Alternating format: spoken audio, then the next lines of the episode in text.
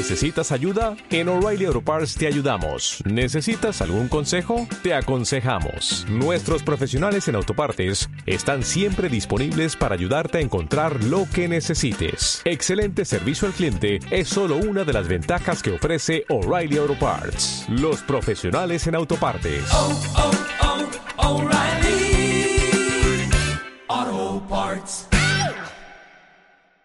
El tema sobre el cual vamos a predicar es arraigados y edificados en Cristo, firmes en la fe. Colosenses 2 del 6 al 7. Arraigados y edificados en Cristo, firmes en la fe.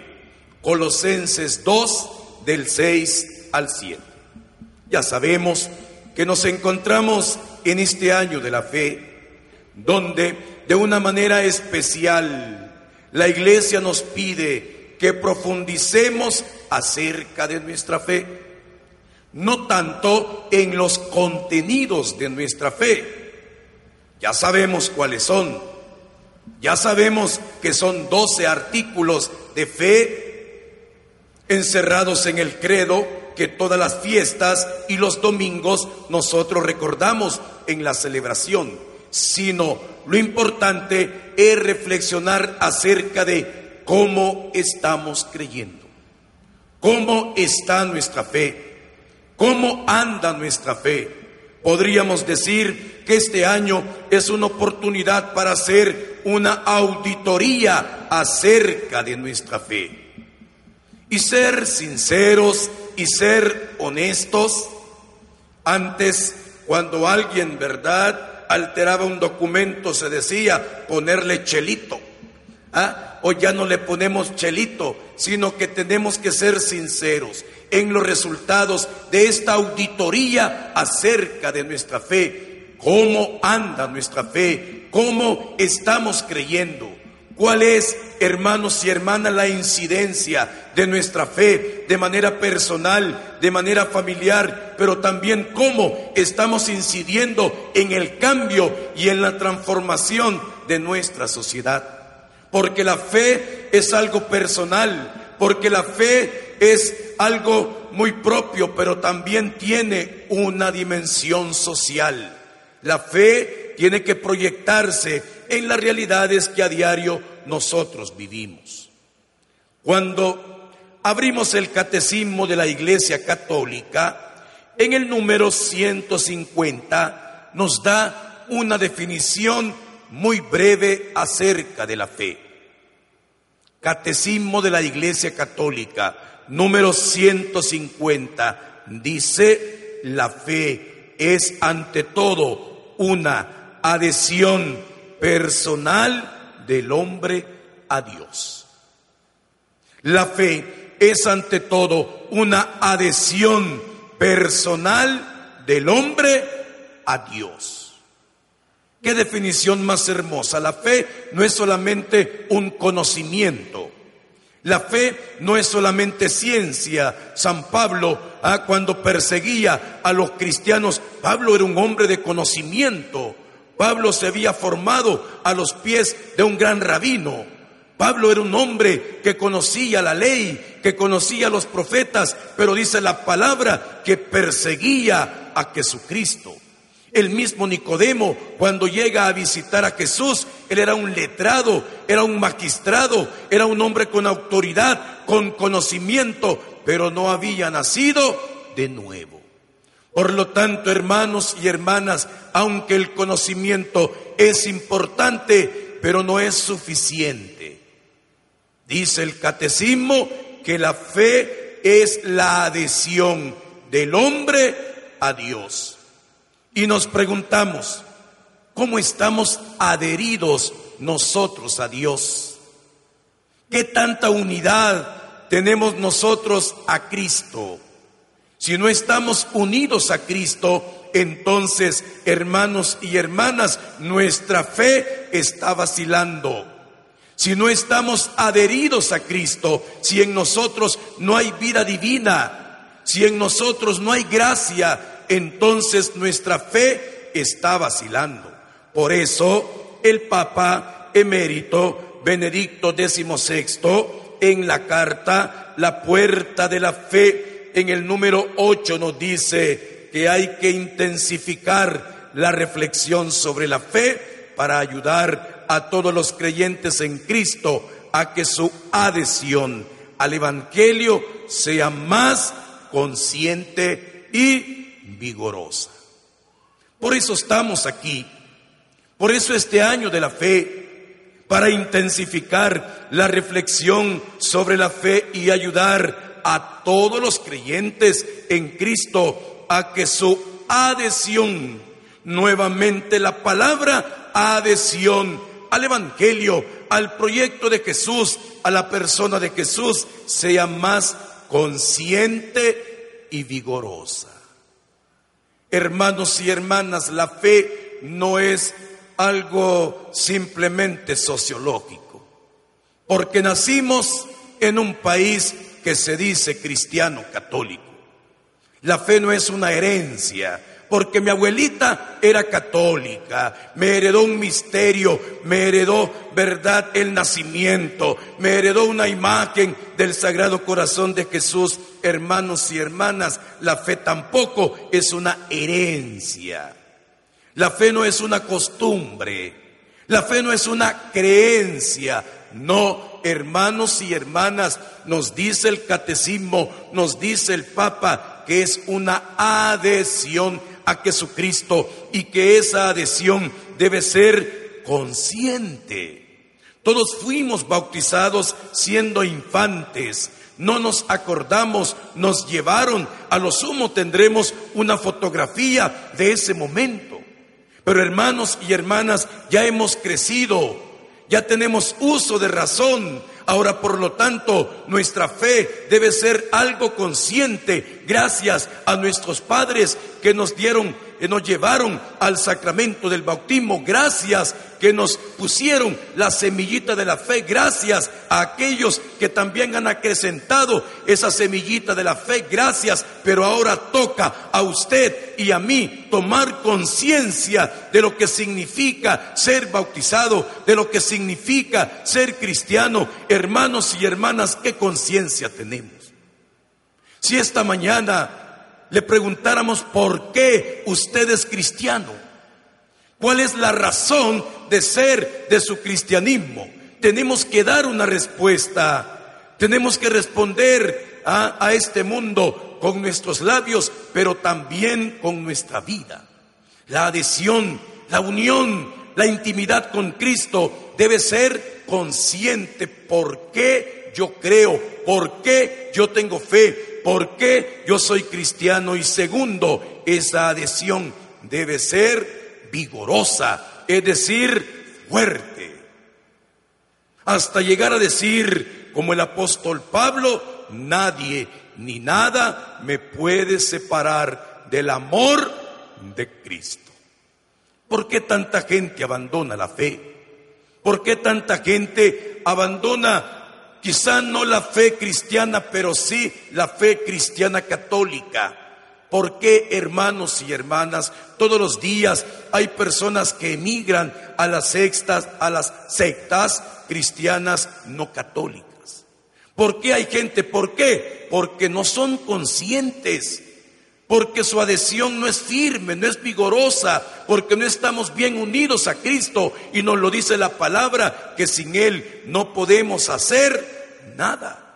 Si no estamos unidos a Cristo a través de la gracia, a través de la reflexión de la palabra, a través de los sacramentos, a través de la oración, a través de la caridad, hermanos y hermanas, nuestra fe no es una verdadera adhesión a Jesucristo. La palabra de Dios en este día que vamos a reflexionar Colosenses 2, para aquellos que han traído su Biblia. Levanten la Biblia los que la trajeron. Vaya. Yo sé que muchos la trajeron en su, en su celular, ahí cargan la Biblia, hermanos.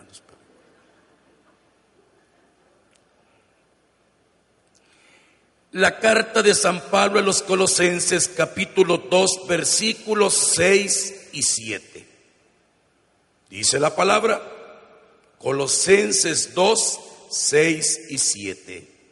Han recibido a Cristo Jesús como el Señor. Tomen pues su camino. Versículo 7, permanezcan arraigados en Él y edificados sobre Él. Estén firmes en la fe tal como fueron instruidos y siempre dando gracias. Palabra de Dios.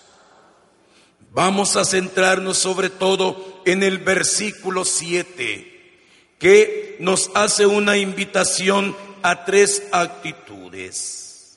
Queridos hermanos y hermanas, es necesario que intensifiquemos el camino de la fe. Repito, por eso se ha decretado este año como el año de la fe, aunque la fe debe ser una actitud de toda nuestra vida, pero en este año hay que intensificar ese camino de la fe. Y al igual como escribía el apóstol Pablo a los cristianos de Colosas, es vital tener raíces, es importante tener bases sólidas, sobre todo hermanos y hermanas, cuando vivimos una época en que mucha gente no tiene puntos de referencia, no tiene principios, no tiene bases sobre las cuales edificar, construir su vida.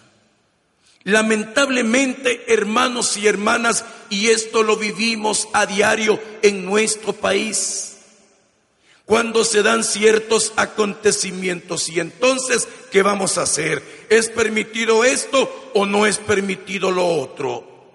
¿Por qué, hermanos y hermanas, hay tantos debates en cuestiones que pertenecen a la ley natural? ¿Por qué, hermanos y hermanas, hay tanta discrepancia? ¿Por qué?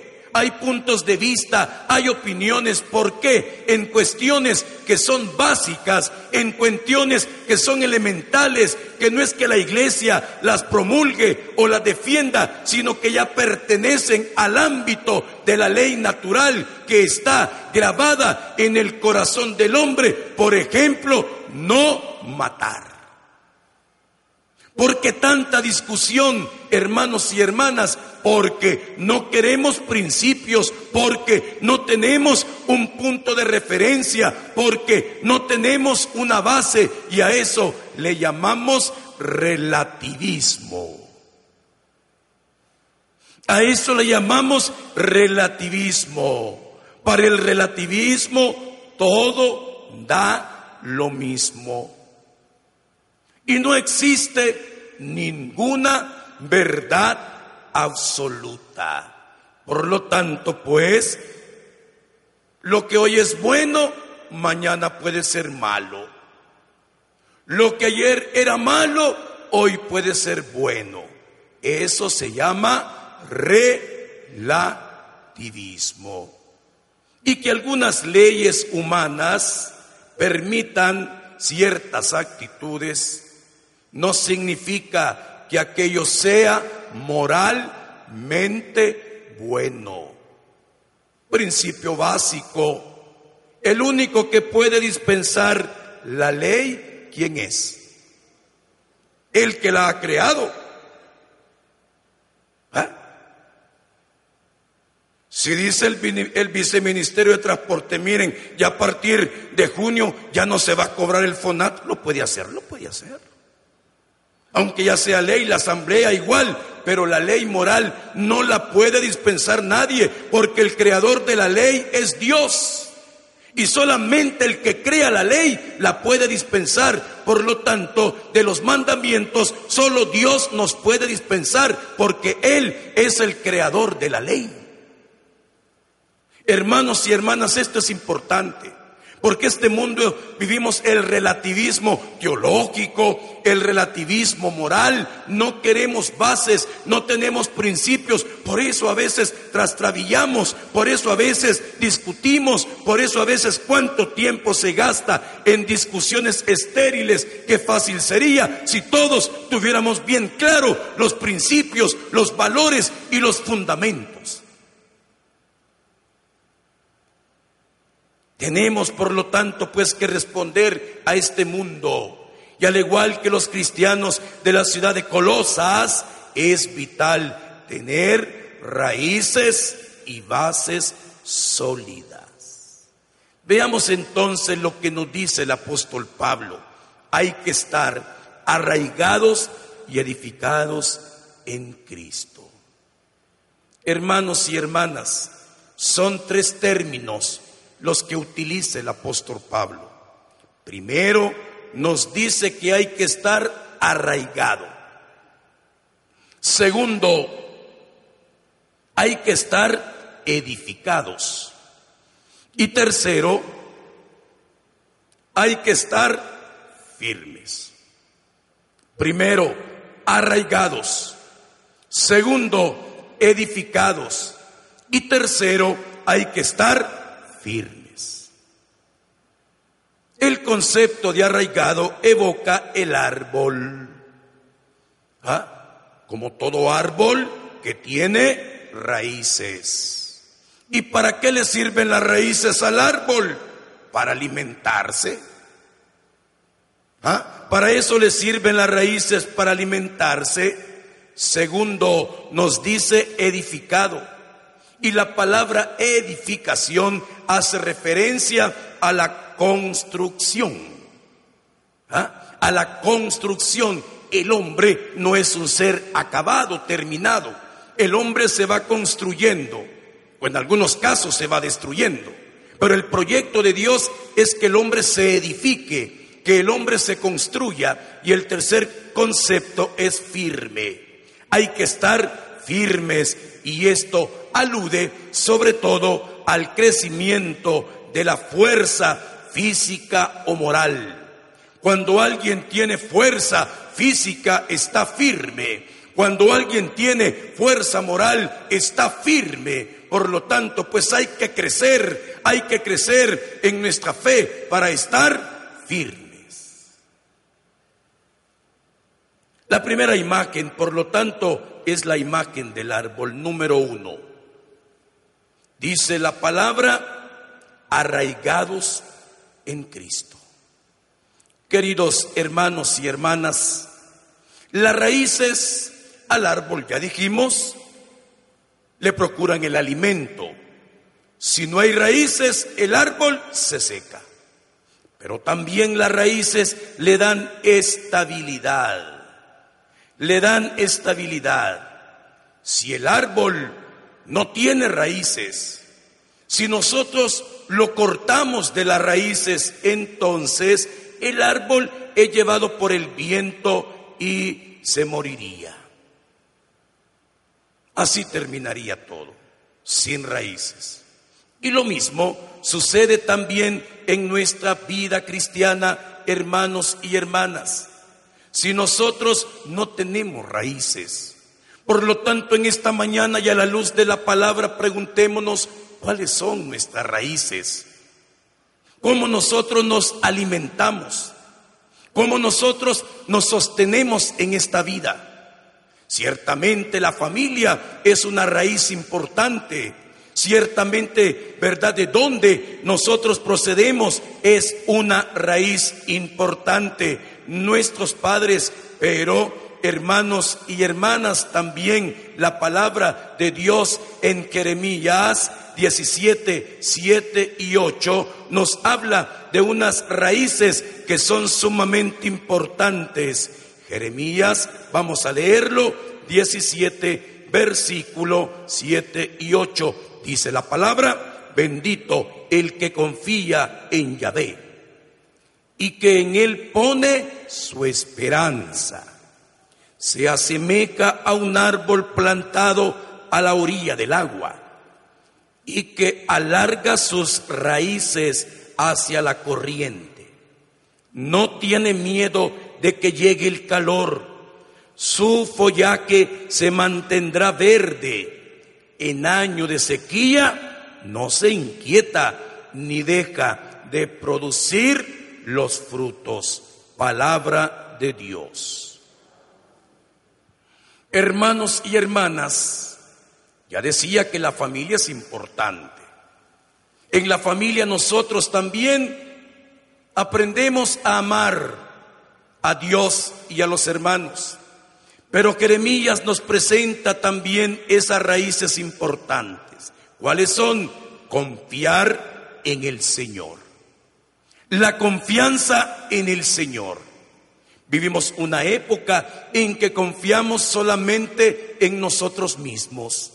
Vivimos una época en que confiamos solamente en nuestros conocimientos. El otro día que venía de Santa Ana hacia San Salvador, cuando pasaba ahí frente a lo que es caballería, había mucha gente afuera. Habían muchos camiones, gente haciendo fila, gente que estaba saliendo, ¿verdad? Con, con sacos, con bolsas, y es que estaban repartiendo lo que se conoce como la semilla mejorada y el abono. Y había mucha, pero mucha gente. Y me acordaba que el sábado santo, por la mañana, yo había dicho, y esto siempre lo digo, en todas las parroquias donde he estado, aquellos, ¿verdad? Traigan los granos, traigan la semilla para bendecirlos, pero no llegó nadie. Ya nuestros campesinos no creen en la bendición. Antes llevaban, Padre, bendígame esta semilla, Padre, bendígame estos granos, ¿verdad? Pero hoy pedimos, ¿verdad? Asesoría técnica Ahora pedimos semilla mejorada. Hermanos y hermanas, confiamos más en la técnica y hemos desconfiado del Señor. No es nuestro conocimiento, no son los sistemas económicos, no es el dinero.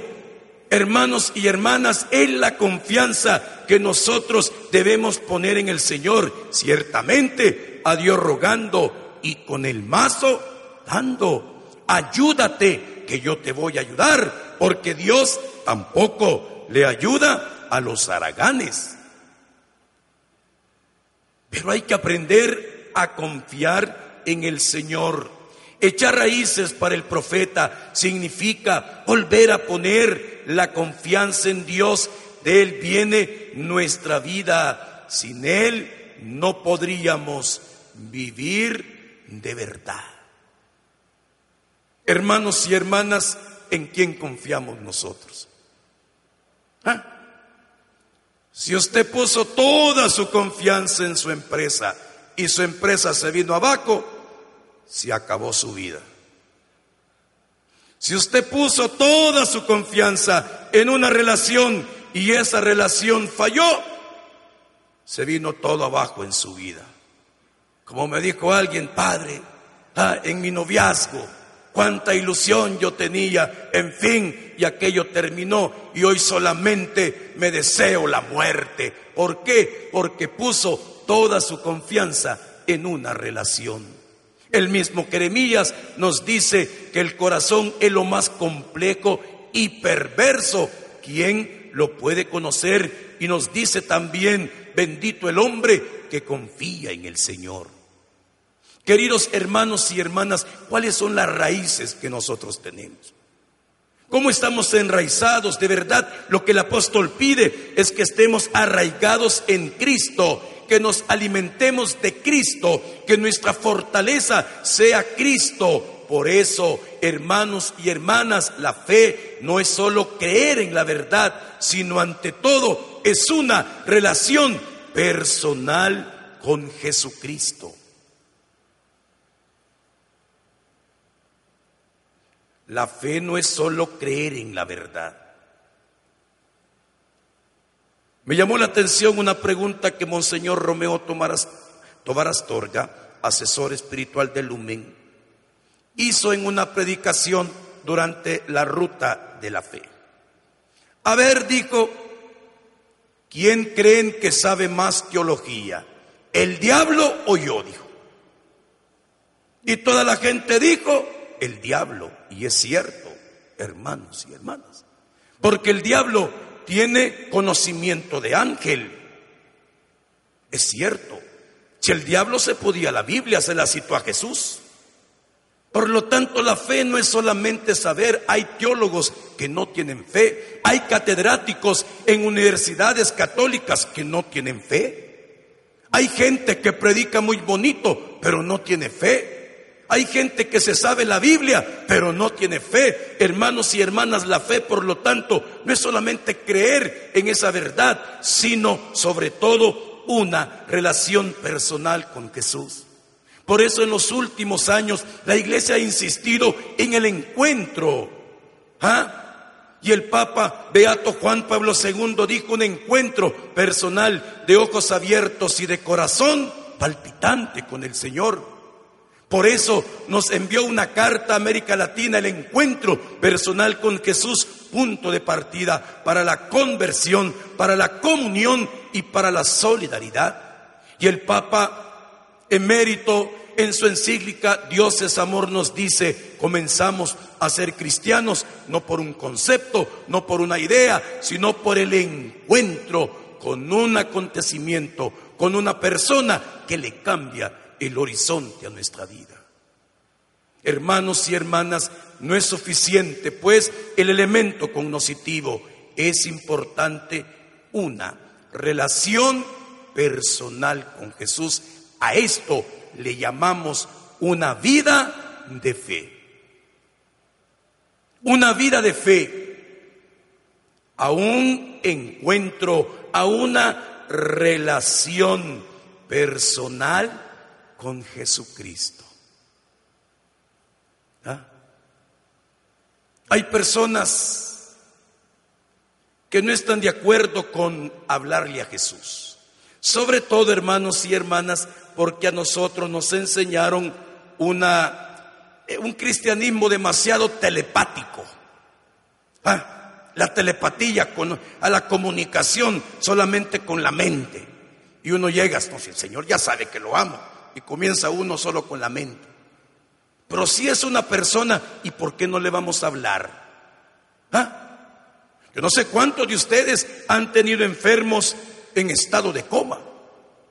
¿Ah? Y llega y los médicos dicen, háblele, háblele. Y aquí está, y mire mamá, y usted le habla. Aunque la otra persona no le responda, aunque la otra persona no sabe usted si se da cuenta, pero usted está hablando, ah, está hablando, mire, le comienza a decir, se acuerda, aquí estoy, soy yo. ¿Y por qué, hermanos y hermanas, cuando estamos delante de Jesús no le hablamos? Si hay gente que habla con los pericos, si hay gente que habla con los perros, si hay gente que habla con las orquídeas, pero con el Señor no habla. ¿Ah? No sé si usted se ha dado cuenta. No hablamos. Hermanos, la relación personal debe ser total. La oración es diálogo, no es monólogo. La oración es comunicación. ¿ah? con el Señor. Por lo tanto, debe haber un trato personal, tomarlo en cuenta, que Él sea el Señor, someter nuestra vida a su señorío, a su voluntad y a su querer. Eso significa estar arraigados. Segundo, dice el apóstol Pablo que también hay que estar edificados. Y decíamos que arraigados hace alusión al árbol, que debemos tener raíces para alimentarnos, para nutrirnos y para que el viento no nos vaya a botar. Y que raíces son también, o es también la confianza que nosotros debemos poner en el Señor. Confianza absoluta. En ti confío, Jesús, el único que puede cambiar nuestra vida y que nunca nos va a fallar, se llama Jesús. Eso es tener raíces. Y perdónenme hermano, pero a veces uno pone la confianza en el hombre. Pone la confianza en el sacerdote, en el compadre, en la comadre, en el servidor, en el pastor, no sé en qué. Y fallamos porque todos podemos fallar. El único que no te va a fallar es Jesús. El único que jamás te va a fallar es el Señor. Segundo, hay que edificarnos, edificarnos como una casa construida sobre los cimientos. ¿Y cuáles son los cimientos, hermanos y hermanas? La palabra de Dios. Pero cuando se habla de la palabra de Dios, estamos hablando de la voluntad de Dios, del proyecto de Dios, del plan de Dios. Cuando uno hace la voluntad de Dios, cuando uno cumple la palabra de Dios, está actuando, se está edificando, se está construyendo, porque mi voluntad se adecua a la voluntad de Dios. Dios me expresa su voluntad, Dios me manifiesta su querer. Dios me ha comunicado su proyecto para conmigo. Ahora, ¿verdad? Cuando yo lo hago mío, eso es edificarme en Cristo. Cuando no hago mi capricho, cuando no hago mi orgullo, cuando mis bases son sólidas, cuando mi base no es el afán del tener, del poseer, el egoísmo o cualquiera de las otras miserias humanas, entonces me estoy edificando en Cristo. Y en la Biblia hay tantos ejemplos. Abraham, Abraham nuestro padre en la fe, obedeció a Dios. Le pidió que dejara su casa, que dejara Ur de los Caldeos. Hermanos, a un joven decirle eso, bueno, hasta un reto, una aventura, pero a una persona de 75 años, arránquelo usted de su medio, de su ambiente, se desespera. Se desespera. ¿ah? Se desespera como cuando la gente dice, voy a ir a pasear allá a Estados Unidos y apenas unos días y se desespera, ya se quiere venir. Ya no se aguanta, mejor me voy, no estoy acostumbrado. ¿Por qué? Porque aquí tiene su arraigo, porque aquí tiene, ¿verdad?, sus bases, su fundamento. Pero a un anciano, a una persona de 75 años, Dios le dijo, deja tu tierra, deja tu lugar. Y la palabra dice que Abraham va a ser obediente. Santiago 2.23 dice, Abraham creyó a Dios y se le contó en su haber y en otro pasaje se le llama amigo de Dios. Hermanos y hermanas, ¿cómo respondemos al llamado de Dios? ¿Cómo respondemos a la voluntad de Dios? ¿De verdad realizamos en nuestra vida el querer de Dios? Cuando uno hace la voluntad de Dios le va a ir bien. Cuando uno obedece a Dios le va a ir bien. Cuando uno quiere hacer su propio capricho, entonces no estamos edificados en Cristo, estamos edificados en nuestro egoísmo, en nuestra soberbia y a veces nos está yendo mal e insistimos e insistimos. Tenemos que edificarnos sobre Cristo, tenemos que hacer su voluntad. En su palabra está manifestado el querer de Dios. Hermanos, ¿Cómo le respondemos a la llamada de Dios? ¿Nos fiamos de Él y ponemos en práctica su palabra? Dice San Lucas 6, 46, ¿por qué me llaman Señor, Señor y no hacen lo que les digo? Y en Lucas 6, 47 se nos presenta la parábola. De aquellos dos, cada uno construyó sobre bases diferentes. Uno construyó sobre arena. Y entonces, cuando vino la tormenta, la tempestad y subieron los niveles del agua, la casa se fue. El otro construyó sobre la roca. La roca es Cristo. Vinieron los problemas, vinieron las dificultades, vinieron las adversidades, en fin, y la casa se mantuvo porque estaba edificada sobre la roca que es Cristo. ¿Ah? Cuando uno hace la voluntad de Dios, ese es el sabio. Cuando uno cumple la voluntad de Dios, eso es edificar sobre la roca y vendrán problemas. Mira, hermano y hermana, hay matrimonios que no están edificados sobre la voluntad de Dios. Y entonces cuando llegan los problemas, no aguantan, no soportan. Hay vidas que no están edificadas sobre la voluntad de Dios. Sobre el proyecto de Dios y cuando vienen las dificultades, entonces se desesperan o buscan soluciones falsas, mentirosas, engañosas y hasta pecaminosas. Hermanos, construyamos nuestra casa. Tenemos que poner los cimientos y los cimientos representan la persona de Cristo.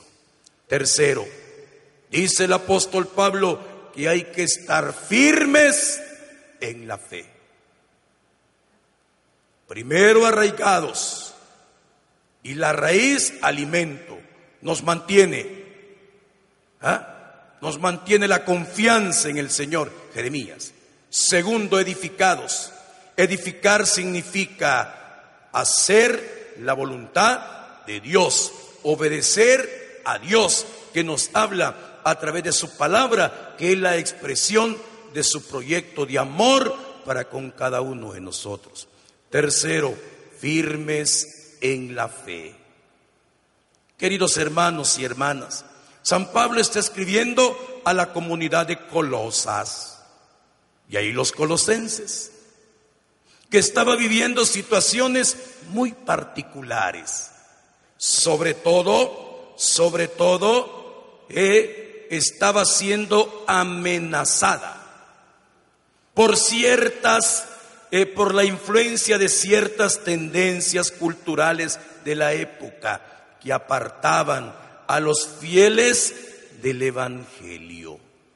Ojo, la comunidad estaba siendo amenazada por influencia de ciertas tendencias culturales en la época, sobre todo el gnosticismo, que negaba la divinidad de Jesús. Y entonces Jesús era un superman. Jesús era un superhombre para ellos. Un hombre que había desarrollado su potencial humano y por lo tanto sanaba, en fin, pero no era para ellos el Hijo de Dios. Esa es una herejía. ¿Ah? Las herejías son antiguas en la iglesia, hermanos y hermanas. Los herejes no son nuevos. ¿Ah? Los herejes siempre han existido aquellos que niegan verdades de fe. ¿Ah? Siempre han existido los apóstatas, los que niegan la totalidad de la fe también. Y esa comunidad estaba siendo amenazada y sobre todo pues corrientes de pensamiento que los apartaban del Evangelio. También nosotros hoy, hermanos y hermanas, estamos siendo amenazados por corrientes de pensamiento, sobre todo hoy con la globalización, sobre todo hoy con las redes sociales, qué fácil es, hermanos y hermanas, que nuestra misma fe se venga abajo. Y a mí me da tristeza cuando hay gente que por un programa de televisión de esos anticristianos pone en duda su fe pone en duda su fe. No, padre, es que en el Discovery vi un programa y decían esto y lo otro. Hermanos y hermanas, qué tristeza cuando un programa de televisión que dura una media hora te pone a temblar supuestamente en la fe que has tenido a lo largo de tu vida. También nosotros hoy estamos amenazados por corrientes de pensamiento, hermanos y hermanas contrarias al Evangelio. ¿Ah? Por ideologías contrarias al hombre mismo. Queridos hermanos y hermanas, y es aquí donde las palabras del apóstol también tienen validez, deben hacer un efecto en esta sociedad laicista, donde Dios se ha apartado, donde se pretende construir un paraíso sin Dios y que es lo que hemos logrado, un infierno no existe un paraíso sin Dios. A eso se le llama infierno. Por eso hay egoísmo, por eso hay divisiones en las familias, por eso hay odio, por eso falta el amor, la alegría, la esperanza. ¿Por qué? Porque quisimos construir un mundo sin Dios. ¿Ah? Lo dijo el Papa Beato Juan Pablo II la primera vez que nos visitó en medio de las balas. La verdadera paz brota de un corazón convertido a...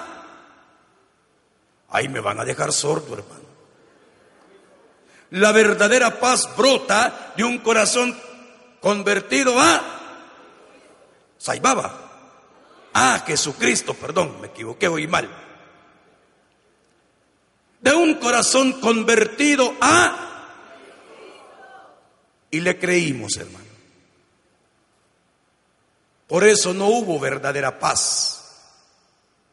Por eso no hay verdadera paz. ¿Por qué? Porque la verdadera paz brota de un corazón convertido a Jesucristo. Hermanos, si aquí puede venir un enemigo mío, que también los tengo, no crean porque nadie es monedita de oro para caerle bien a todo mundo. Y entonces, ay, vamos a hacer la paz y nos abrazamos y hasta nos damos un beso.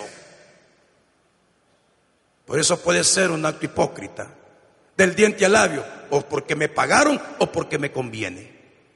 La verdadera paz nace de un corazón convertido a Jesucristo. Si el corazón no tiene a Cristo es mentira, hermanos y hermanas. Si el corazón no tiene a Cristo es mentira. Es mentira, la verdadera paz, la paz aparente, la paz que puede durar un mes, un año, la conveniencia, el ponerse de acuerdo, esa es otra cosa. Pero la verdadera paz y los salvadoreños no creímos. No creímos en eso, en que teníamos que predicar a Jesucristo, en que teníamos que anunciar a Jesucristo, en que teníamos que recibir a Jesucristo. ¿Por qué muchos hogares no viven en paz? ¿Por qué muchos matrimonios viven peleándose? ¿Por qué en muchos lugares de trabajo hay enemigos? ¿Por qué? Porque en el corazón de los hombres no está Cristo. Hermanos, cuando tenemos a Cristo somos constructores de la paz. Y bienaventurado, dice la palabra, porque serán llamados hijos de Dios. Queridos hermanos y hermanas, tenemos que estar firmes en nuestra fe ante tantas corrientes de pensamiento, ante tanta confusión. Tenemos que estar, como dice la palabra, ¿verdad? Hay que puedes escuchar todo, pero hay que quedarnos con lo bueno. Pero para eso hay que tener bases, hay que tener principios, hay que tener raíces, hay que tener puntos de referencia, hay que conocer la verdad, vivir de acuerdo a la verdad y tener un trato personal con Jesucristo.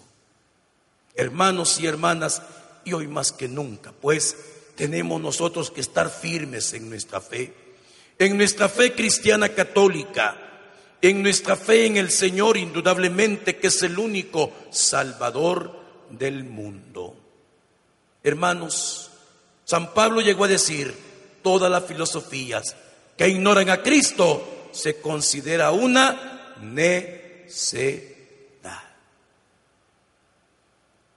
Una necedad. Queridos hermanos y hermanas, que este día de verdad reflexionemos acerca de cómo andamos en nuestra fe, si de verdad estamos arraigados, edificados y firmes en la fe. Fortalezcámonos en este día. Démosle gracias al Señor de que nos llevaron a bautizar y ahora qué hay que hacer? Tomar conciencia. No se trata de que usted se vuelva a bañar. Hermanos, no es la cantidad de agua la que a uno lo va a hacer santo. Si fuera así, nos metiéramos en un barril con lejía toda la noche o en rinzo. No es el agua, no es la cantidad de agua, es la apertura de su corazón a la presencia de Jesús. Y en el bautismo ahí está la semillita. ¿Ah? En el bautismo ahí le pusieron la semillita de la fe. Lamentablemente algunos la guardaron. ¿De qué le sirve que usted tenga la mejor semilla del mundo si no la siembra? ¿De qué sirve que usted trajo una semillita y una flor hermosa y bonita si las tiene guardadas? Hay que sembrar, hay que regar, hay que cuidar y así es la fe también, como una semilla que lamentablemente algunos la tienen guardada y ya tienen 40, 50, 60 años de tener guardada esa semillita de la fe. Saque esa semillita Permítale a Jesús que comience a obrar ahí en su corazón. San Agustín decía, yo te buscaba fuera de mí, mas tú estabas dentro de mí. Ahí está el Señor, ahí búsquelo, ahí está la presencia por el bautismo. Desarrolle ese potencial que Dios ha puesto como la semilla pequeña, pero luego se convierte en un árbol. Hermanos y hermanas, esta mañana, bendito sea Dios que nos ha reunido aquí. Alabado seas Jesús que nos permite estar en este segundo encuentro de fe. Señor, queremos estar arraigados. Algunos quizá se están moviendo,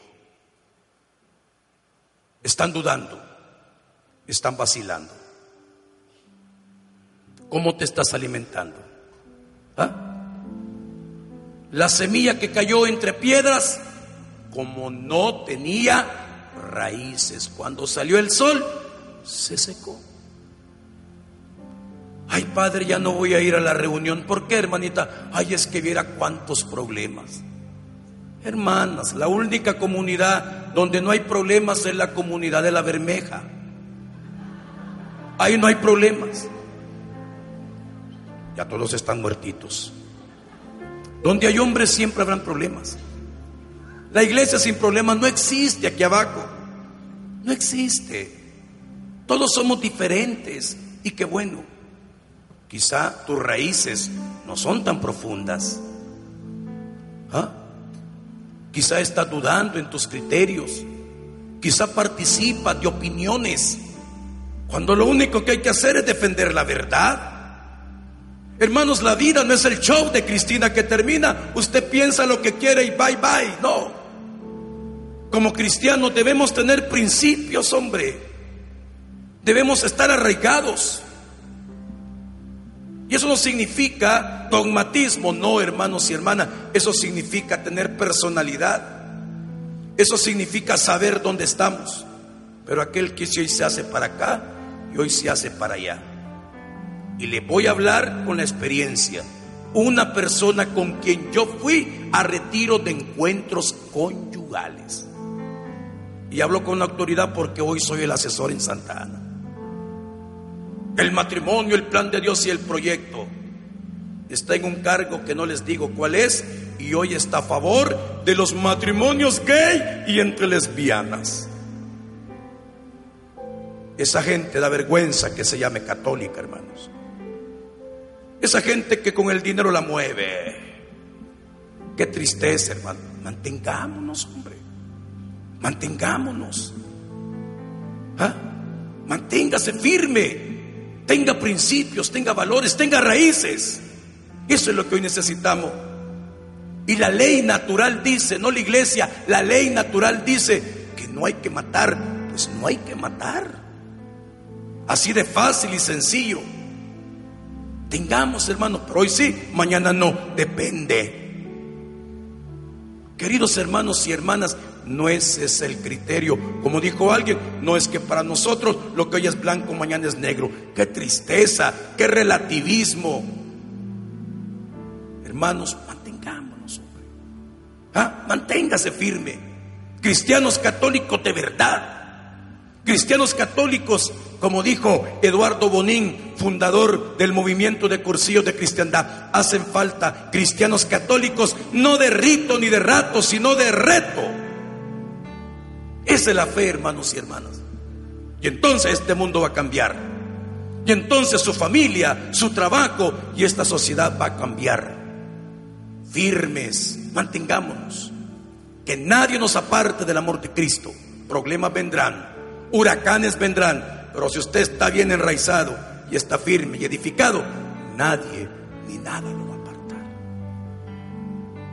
Señor, queremos darte gracias Gracias en esta mañana por el don de la fe que nos has dado.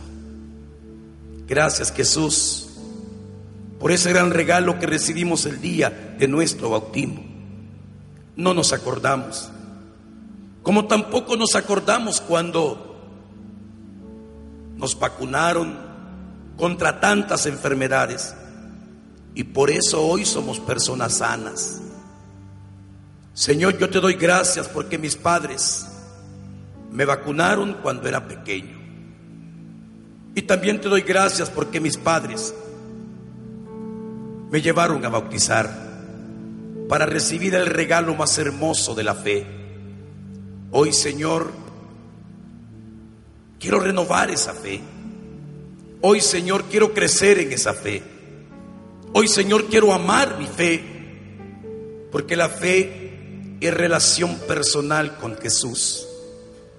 Señor, que tomemos conciencia y que nuestra adhesión a ti sea vigorosa. Alabado seas Jesús, bendito seas Señor, porque tuya es la gloria, la honra, el honor y el poder por los siglos de los siglos. Amén. Por los siglos de los siglos.